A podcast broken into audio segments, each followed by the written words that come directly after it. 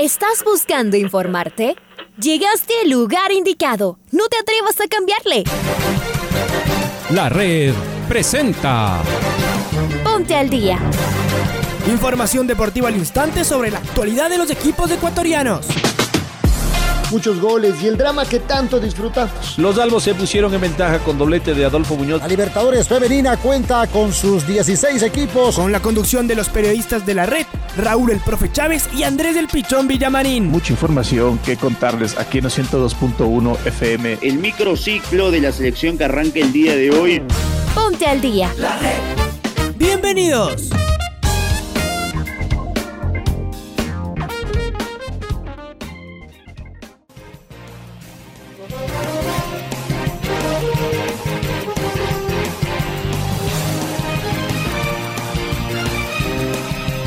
Amigos, amigas, hola, hola, ¿qué tal? ¿Cómo les va? ¿Cómo están? Tengan ustedes un cordial y afectuoso saludo. Bienvenidos y bienvenidas al noticiero al día de la red de salud Andrés Villamarín Espinel en esta mañana algo fría que tenemos en la capital de todos los ecuatorianos. Hoy día 15 de septiembre del 2021, miércoles 15 de septiembre del 2021. Arrancamos, comenzamos, iniciamos con la mejor información deportiva en el dial de la radio que nunca se fue, de la que está siempre. Les saluda Andrés Villamarín, estamos con Raúl Chávez en Control Master. Está el señor Leonardo Durán. Bienvenidos y bienvenidas a esta programación deportiva. Hola Raulito, ¿cómo te va? Abrazo grande. ¿Qué tal Andrés? ¿Qué tal amigos, amigas? Bienvenidos, bienvenidos. Un fuerte abrazo Gracias por acompañarnos en este miércoles 15 de septiembre aquí en el Noticiero El Día en su primera edición. Arrancamos de inmediato con los titulares. Liga Deportiva Universitaria conmemorará este jueves el primer mes del fallecimiento de Rodrigo Paz Delgado. El COE Nacional decidirá la solicitud de Barcelona este viernes. El gobierno británico está abierto a solucionar asuntos de, la convocatoria, las eliminatorias para jugadores sudamericanos. Japón no será sede del próximo Mundial de Clubes como estaba previsto. El Barça cayó goleado en casa y no pateó al arco adversario. Cristiano Ronaldo notó en la sorpresiva derrota del United Suiza. Esta tarde debuta Leo Messi con el PSG en la Champions League, jugando en Bélgica. Amigos, amigas, es momento de escuchar el editorial del día en la voz de Alfonso Lazo Ayala. El fútbol que más nos gusta se normalizará este fin de semana. Eso sí, tendremos una fecha pendiente que deberá ser reacomodada en un calendario que viene muy apretado por la cantidad de partidos que debe afrontar la selección ecuatoriana por eliminatorias. Ya están confirmadas las fechas de los tres partidos de octubre. El jueves 7 recibiremos a Bolivia, el domingo 10 visitaremos a Venezuela y el jueves 14 jugaremos afuera, frente a Colombia.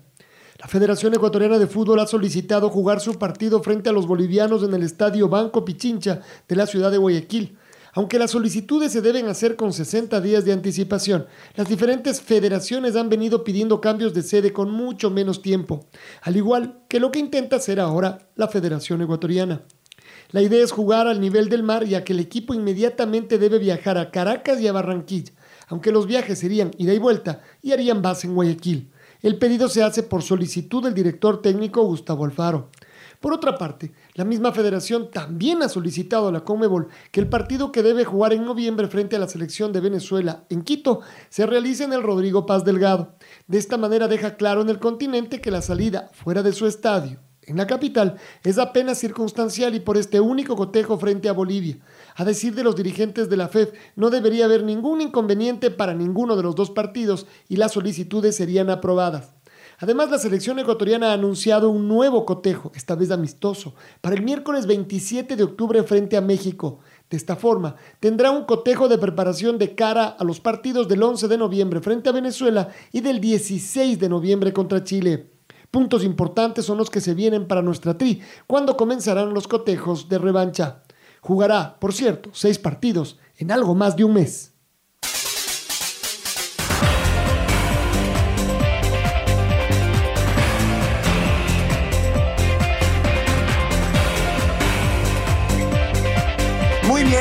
Escuchábamos el editorial del día en la voz de Alfonso Lazo Ayala y nos metemos de lleno en las eh, noticias, en el desarrollo de las mismas. La Comisión de Fútbol de Liga Deportiva Universitaria organizará un evento para conmemorar el primer mes del fallecimiento de su máximo dirigente, el señor Rodrigo Paz Delgado, presidente honorífico del cuadro Albo. Este evento será el día jueves en el estadio, eh, después de que el día viernes será el eh, primer mes de, tras su fallecimiento. Está el Pato Javier Díaz del otro lado que nos amplía la información. Hola Pato, ¿cómo te va? Amigos amigas de Noticiero al Día, ¿cómo están? Liga Deportiva Universitaria, la Comisión de Fútbol, prepara un homenaje en honor al señor Rodrigo Paz Delgado al cumplirse un mes de su fallecimiento. En la invitación se lee, Rodrigo Paz Eterno.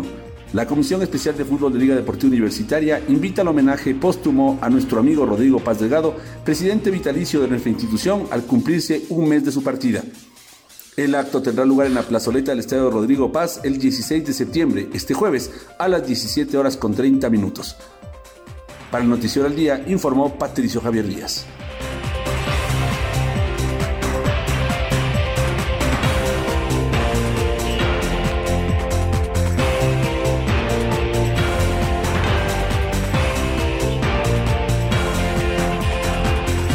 Gracias Pato, gracias Pato por tu información.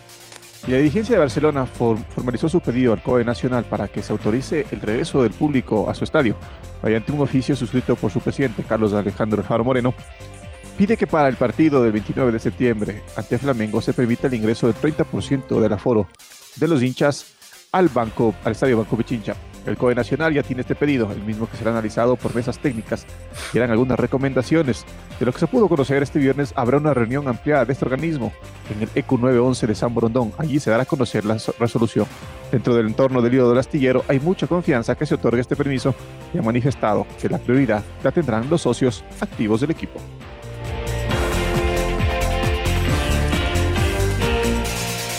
Veamos entonces en qué termina la petición de Barcelona a sabiendas que de igual manera el piloto de lo que fue las eliminatorias sudamericanas, de este posible partido que tenga aprobación de la semana que viene frente al Flamengo, pueden ser determinantes para que en el último trimestre de este 2021 exista público dentro de la Liga Pro. Vamos a escuchar al dirigente del Independiente del Valle, el señor Santiago Morales, que habló en jornadas deportivas sobre el tema arbitral. Acá lo es escuchamos al presidente del Numancia y uno de los máximos dirigentes del IDB.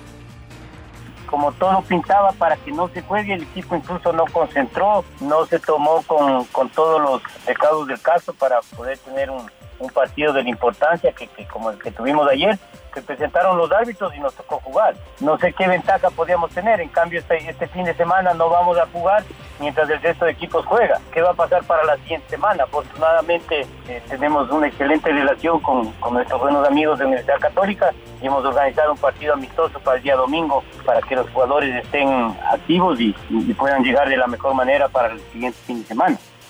Seguimos creyendo en el arbitraje, creemos que siempre serán básicamente errores humanos. Yo en alguna entrevista con, con usted y con, con Alfonso Lazo hablábamos del, tema y decía, bueno, al panadero, al panadero también se le quema el pan. Estamos dispuestos a eso, son jugadas muy rápidas, en que el árbitro tiene que tomar la decisión sobre la marcha.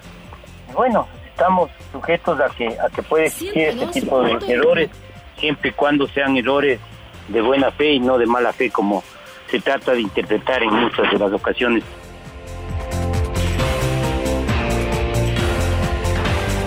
Será el momento de escuchar a Giovanni Ibarra, el ex arquero del Nacional y de varios equipos, habló en Cóndor Voces y Oídos del Deporte sobre los arqueros ecuatorianos. A Cleber Pinalgote le conozco desde hace mucho tiempo, mucho, yo estuve en Independiente, él llegó muy, muy peladito, llegó a Independiente y la verdad que desde que se le vio hacer sus primeros pasos en Independiente eh, veía haciendo cosas, cosas importantes y, y, se le veía dando sus pasos de crecimiento. Que en la parada se le ve un buen jugador, ¿no? Y yo creo que en la, en la tajada se le ve muy bien, a la, al, arquero se le ve, se le ve en, la, en la primera parada de pelota. Ahí se, se uno se, se identifica, se, se, le, se le identifica, se le toma más en cuenta porque eh, se ve que tiene, que tiene condiciones y, y, con ello haciéndole el trabajo, dándole un seguimiento más más a fondo. Uno como entrenador lo que busca es que este arquero de proyección madure rápidamente, pero eso sí con trabajo, con enseñarle las técnicas de portero y que esas técnicas le sirvan y sean de mucha madurez para que cuando le toque actuar esté en óptimas condiciones. No digo que vaya a ser la figura, pero eso sí que dé la garantía para que el equipo se sienta tranquilo y conforme con, con su trabajo. El eterno Giovanni Ibarra. Vamos ahora con la selección femenina de Ecuador que se prepara para sus partidos amistosos ante Perú. Hay un cambio en su planificación. Ambos cotejos serán en el estadio del Independiente del Valle en la ciudad de Quito. Las jugadoras estarán concentradas hasta el 21 de septiembre. Maite Montalvo nos amplía la información. Maite, ¿cómo va?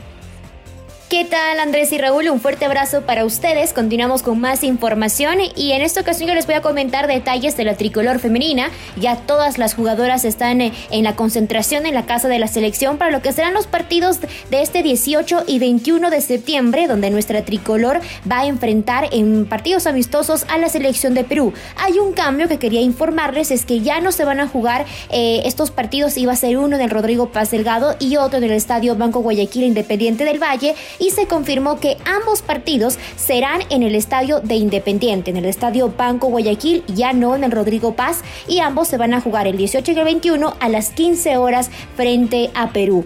Más detalles es que ya, ya llegaron todas las jugadoras que militan en el extranjero, como es el caso de Ligia Moreira, Kerly Real, Manoli Vaquerizo y Karen Flores, que ya trabajan en la casa de la selección. Dos chicas que fueron convocadas en un principio. Estoy hablando de Carla Capurro y Amaranta Delgado, no asistieron la primera por problemas familiares, la segunda por una lesión y en su lugar se sumaron Alexis Valencia y Milagro Barahona. Así que la selección está trabajando bastante fuerte en cuanto a su preparación porque de este grupo de chicas estarán eh, de igual manera preparándose para lo que el próximo año será la Copa América Femenina. También están buscando y probando eh, cuál va a ser un equipo ideal y de esa manera se está de igual manera preparando lo que será Emily Lima para revisar a cada una de estas chicas, un nuevo microciclo, una nueva convocatoria, donde se podrá ver un poco más de la selección frente a Perú. Vuelvo con ustedes, compañeros, con más novedades. Gracias por esa sintonía. Vamos con más.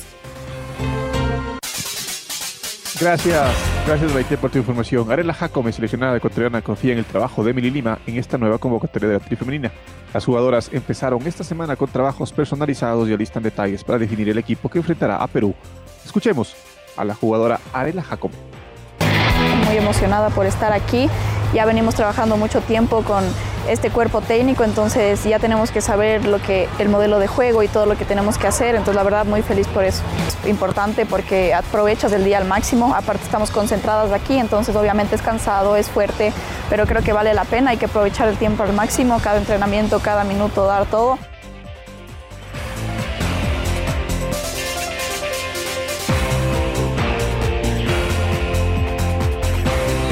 Y vamos ahora con eh, la UEFA Champions League. El día de ayer inició la fase de grupos edición 2021-2022 y se registraron los siguientes resultados. En Suiza se dio la sorpresa donde el Manchester United con gol de Cristiano Ronaldo no pudo sostener la diferencia y tras la expulsión de Juan Bisaca se vio mermado en su rendimiento deportivo. Aparte su técnico lo sacó, lo sacó a Cristiano Ronaldo y esto fue quizás un momento clave del partido. El Young Boys derrotó en la última jugada 2 por 1 al United. Un partido de locos fue el del Sevilla frente al Red Bull Salzburgo se pitaron cuatro penales, tres de ellos fueron errados. Sevilla y el Salzburgo empataron en el Sánchez Pizjuán 1-1. El mejor partido de la jornada de ayer fue el del Villarreal frente al Atalanta en el Madrigal, en la cerámica, el equipo de Pervis de Estupiñán, que estuvo en el banco, no tuvo minutos, empató dos goles por dos frente al Atalanta. Al último minuto, el arquero Rulli del equipo de Villarreal sacó una pelota impresionante y Juan Musto en la respuesta inmediata en la última del compromiso sacó un balón de abajo. Gran partido en el Madrigal. Nos vamos hasta Kiev, donde el Dinamo y el Benfica aburrieron e igualaron 0 a 0. Al campeón vigente al Chelsea le costó, pero con gol de su máxima figura, Romelu Lukaku le ganó al Zenit de San Petersburgo 1 por 0. Mientras tanto que el Malmo en Suecia no pudo y perdió 3 a 0 frente a la Juventus, que sin despeinarse ganó su partido. El Lille en Francia igualó 0 por 0 frente al Wolfsburgo. Por su parte, el Fútbol Club Barcelona no pateó al arco por primera vez en la historia desde que juega la UEFA Champions League y el Bayern Múnich a medio gas le pintó la carita al Barça ganándolo 3 a 0. Vamos a escuchar en estos momentos a Gerard Piqué, justamente a uno de los capitanes y referentes del equipo de Cataluña que atraviesa un muy mal momento dentro de esta temporada. Mal resultado, no nos vamos a engañar. Pero bueno, si miras el partido, creo que en la primera parte hemos competido, se ha avanzado el marcador con un gol de rebote. La segunda parte, pues eh, el 0-2 nos hace daño. Pero en líneas generales yo me quedo con que al final han entrado no sé cuántos chavales de 18 años. El equipo pues ha dado la cara, ha competido, es lo que hay. Eh, ahora somos los que somos. Durante la temporada esperemos pues que jugadores lesionados se vayan incorporando. Yo estoy convencido que vamos a acabar compitiendo, que es un año muy complicado, pero que en líneas generales, a pesar de lo abultado de la derrota y que ellos han sido superiores, no nos vamos a engañar. Creo que el equipo pues tiene las bases con gente muy joven para acabar compitiendo, que vayan cogiendo experiencia y al final de temporada veremos. Ahora hay una diferencia, está claro, pero nosotros tenemos pues gente como Ansu, como Usman, como Kun, que nos pueden dar, ¿no? Eh, sobre todo arriba y y, ser más competitivos. Es un año que creo que este mes es clave, poder estar ahí, seguir ganando en liga y estar con los primeros. Eh, en la Champions, pues hoy, hoy no hemos empezado bien, pero, pero bueno, los siguientes partidos hay, hay que ganarlos y ya te digo, ir sumando gente, ir sumando gente porque, porque tenemos bajas, bajas importantes que yo creo que nos pueden dar mucho.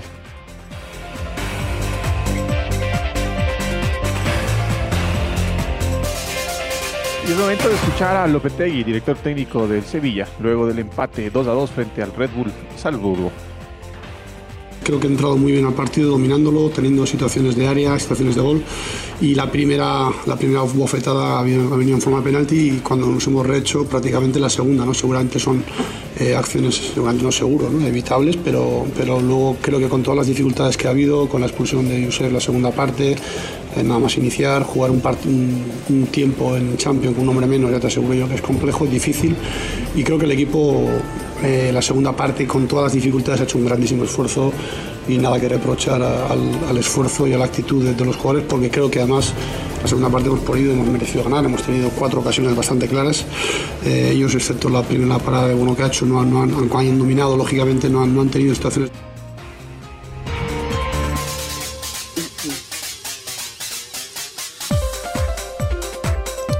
Bien, eh, vamos ahora con los partidos que se van a jugar en la jornada del día de hoy en la Champions en Turquía. El Besiktas jugará frente al Borussia Dortmund. Por su parte, el Sheriff enfrentará al Shakhtar Donetsk. Ambos partidos se jugarán a las 11.45 y los platos fuertes de la jornada van para las 2 de la tarde. Les cuento eh, los partidos de las 2 de la tarde. Sporting de Lisboa frente al Ajax a las 14 horas el partido entre el Manchester City y el Leipzig a las 14 horas. El Inter de Milán en San Siro recibe al Real Madrid. El Brujas en Bélgica recibe al PSG de Messi y compañía.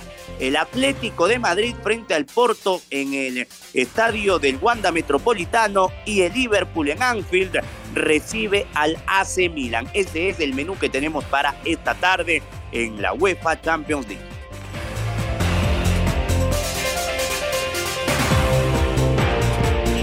Y el gobierno británico está dispuesto a encontrar una solución razonable junto a la FIFA, la Federación Inglesa y la Premier League sobre la posibilidad de que sus jugadores que militan en los clubes del país puedan ser convocados por las distintas selecciones latinoamericanas en las próximas jornadas de la clasificación para el Mundial Qatar 2022.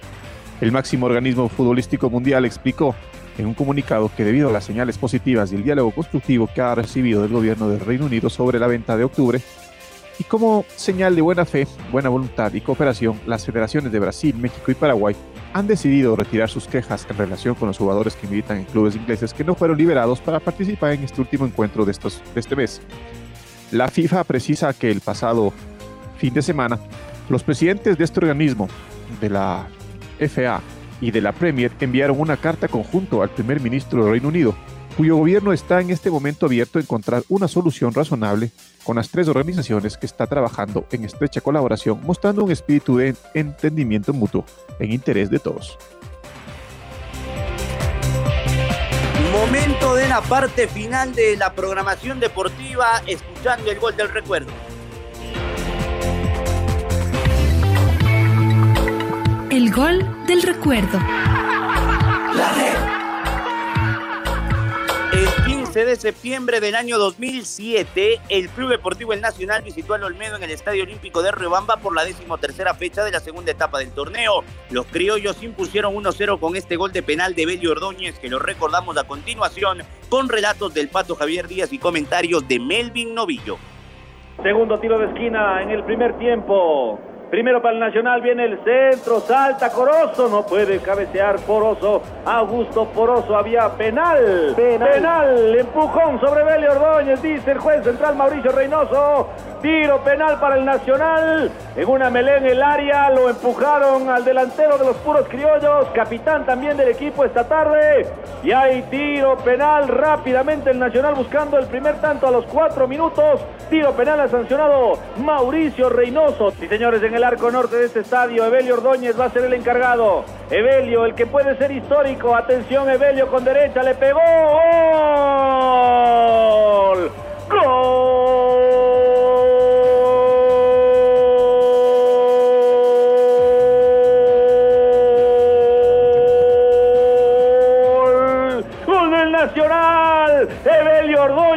El hombre que quiere batir el récord que tiene en goles del flaco Pacimiño, que quiere superar a otro histórico, a la Pantera Benítez. Ahí está, marcando también de tiro penal, esta vez con la cinta de capitán en su brazo izquierdo, al centro, a media altura. Gol para el Nacional, gana 1 por 0 acá en la Sultana de los Andes. Gol gol de este histórico romperredes, Evelio Ordóñez, el Corcel, a los 5 minutos. Minuto 5 del primer tiempo.